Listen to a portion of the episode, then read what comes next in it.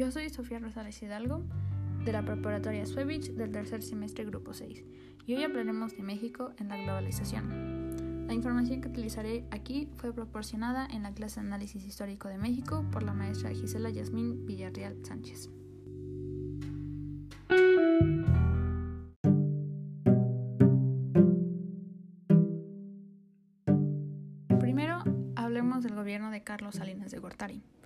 Fue secretario de Programación y Presupuesto durante el gobierno de Miguel de la Madrid y fue presidente de México del 1 de diciembre de 1988 al 30 de noviembre de 1994.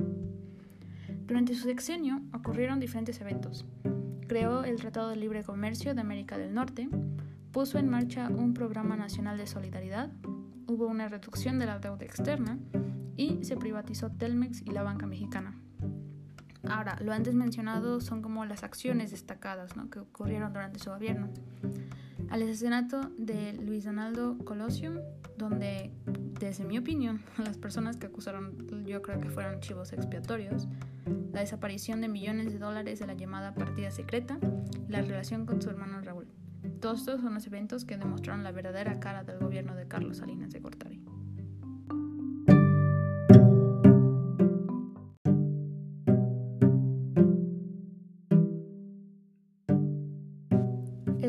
Salinas aprovechó el estado de las principales potencias después de la Guerra Fría para establecer el Tratado de Libre Comercio con Norteamérica.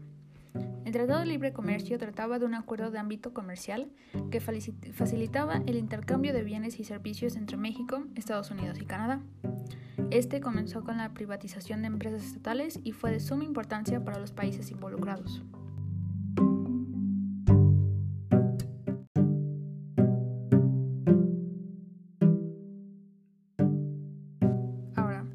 La, globalización es fundamental para comprender la forma en que las economías controlan al mundo mediante la doctrina del libre comercio.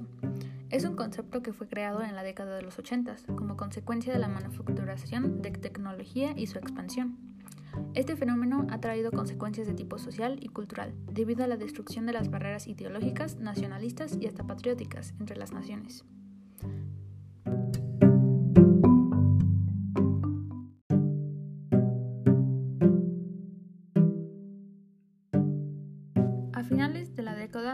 1990 imperaba una fuerte crisis económica y social en México y en el mundo. Los ajustes estructurales que sufrió América Latina tuvieron efectos positivos y negativos. Algunos resultados fueron la pobreza, el desempleo, salarios bajos, desintegración social y la delincuencia.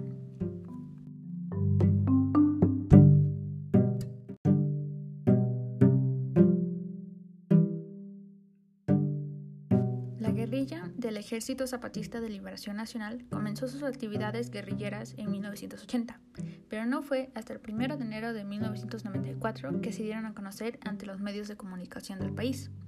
El mismo día que entró en funcionamiento el TLC, esta guerrilla entró al centro de San Cristóbal, en Chiapas, y tomaron el Palacio Municipal, declarando guerra al gobierno federal.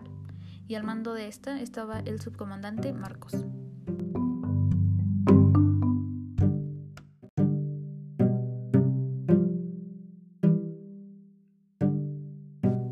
Sexenio de Salinas de Gortari también fue marcado por violencia política y los responsables mayormente pertenecían al PRI. La causa era el desplazamiento que los miembros más antiguos sentían por parte de los nuevos. Eso también provocó la inseguridad económica en el país, que fue de tal grado que provocó el escape de la capital de inversionistas.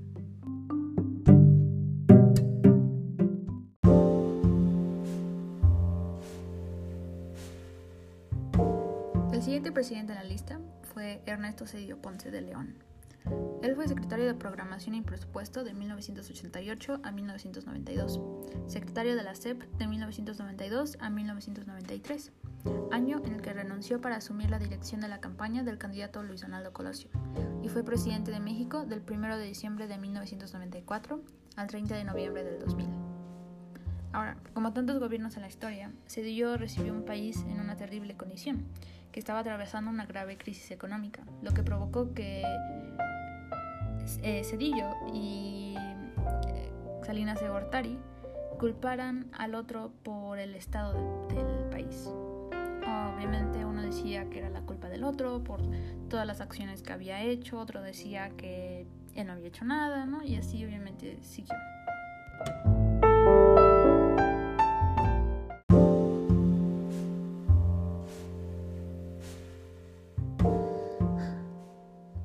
Después de una increíble idea de, llamada de poner a flotar el peso, el dólar subió de 3.40 a 8.70, o sea, más de la mitad.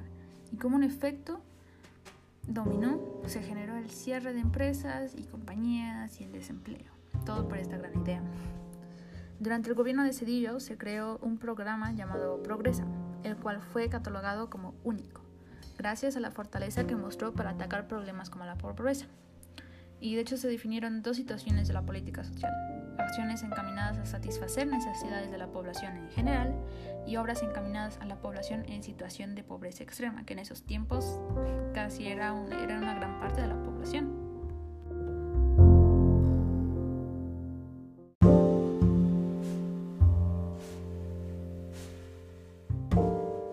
Hubieron dos sucesos que marcaron el gobierno de Cedillo.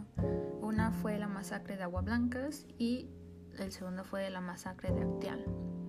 La primera se produjo el 28 de junio de 1995 y es considerado como un genocidio cometido por los policías de Guerrero en el cruce de Agua Blancas. Este hecho se desarrolló cuando un grupo de policías en motos disparó sus armas contra un grupo de indígenas que se trasladaban a un mitin político en Atoyac de Álvarez. Esto provocó el origen del Ejército Popular Revolucionario. La matanza de Acteal ocurrió el 22 de diciembre de 1997 y fue el resultado de la represión que los indígenas zapatistas sufrieron por parte de ejércitos paramilitares del Estado mexicano. De hecho, básicamente fue un ataque a personas indefensas que se encontraban rezando dentro de una capilla. Y Claro, obviamente el gobierno trató de cubrir el asesinato de mujeres embarazadas y niños inocentes, obviamente, diciendo que era un conflicto entre grupos indígenas, ¿no? que el gobierno no tenía nada que ver ahí.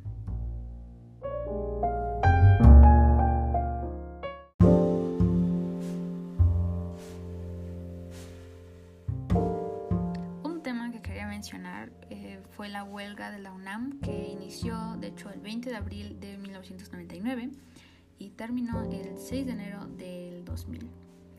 Eh, se trató básicamente de que el rector de la institución planteó un incremento a las erogaciones que los universitarios debían realizar. Los estudiantes y la sociedad en general estuvieron en contra y terminó cuando la policía entró a las instalaciones de hecho de la universidad.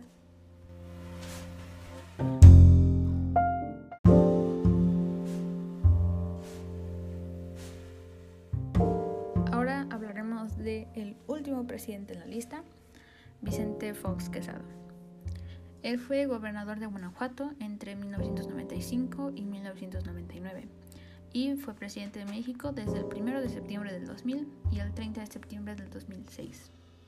Su elección marcó el final de la dominación del PRI después de 70 años en el poder, ya que Vicente Fox pertenecía al PAN y él ha sido acusado de enriquecimiento ilícito de parte de su familia y de los hijos de su segunda esposa. Eh, el 11 de junio de 2002 fue publicada una llamada Ley Federal de Acceso a la Información, que tiene el propósito de brindar a todos los mexicanos información de las diferentes ramas del gobierno, para presentar como una cara de transparencia, ¿no? Y hubo un conflicto llamado San Salvador Atenco, que se originó tras la resistencia de ejidatarios a vender sus tierras para crear un nuevo aeropuerto. Básicamente el gobierno quería crear un nuevo aeropuerto eh, y estaba intentando comprar las tierras de diferentes propietarios ahí y les estaban ofreciendo un precio bajísimo, o sea, era un trato pésimo. Y obviamente todos los propietarios les dijeron que no, que no iban a vender y en sí, de hecho, toda la población del país estaba en contra y al final, pues, mm, ya no pasó nada.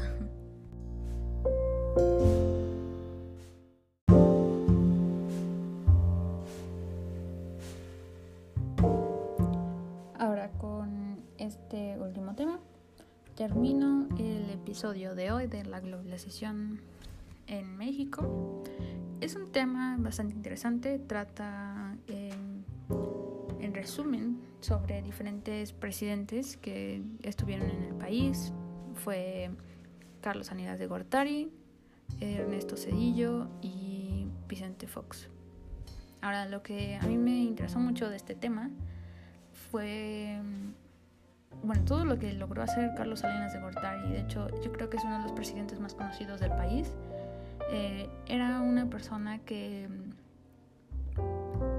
eh, ponía gente en lugares del gobierno, que es básicamente el nepotismo, y era abiertamente de eso. De hecho, mucha gente lo sabía, ¿no? Pero pues, en esos tiempos no sé, casi no se hacía nada por los gobernadores o políticos corruptos. Em, pero obviamente, como todos estos presidentes, la verdad, crearon cosas buenas para el país, pero también lo dañaron. ¿no? Creó el TLC, privatizó Telmex y la banca mexicana. De hecho, durante este gobierno ocurrió el asesinato de Luis Donaldo Colosio, que si no saben, em, era un candidato a la presidencia, que era del PRI, de hecho, pero mostraba opiniones totalmente diferentes de las que su, su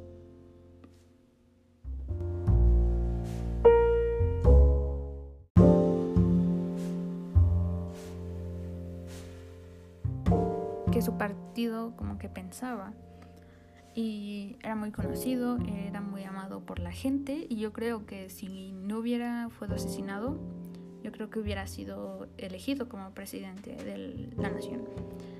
Yo la verdad, eh, eh, de hecho, investigué un poco sobre él y mm, yo creo, si él hubiera ganado, México hubiera tomado un camino totalmente diferente, que pudo haber evitado yo creo que muchas cosas que pasaron después en otros gobiernos. Pero bueno, sí, Carlos Salinas de Gortari y Vicente Fox siempre estuvieron como en polémicas, ¿no? Salieron a la luz durante o después de sus gobiernos.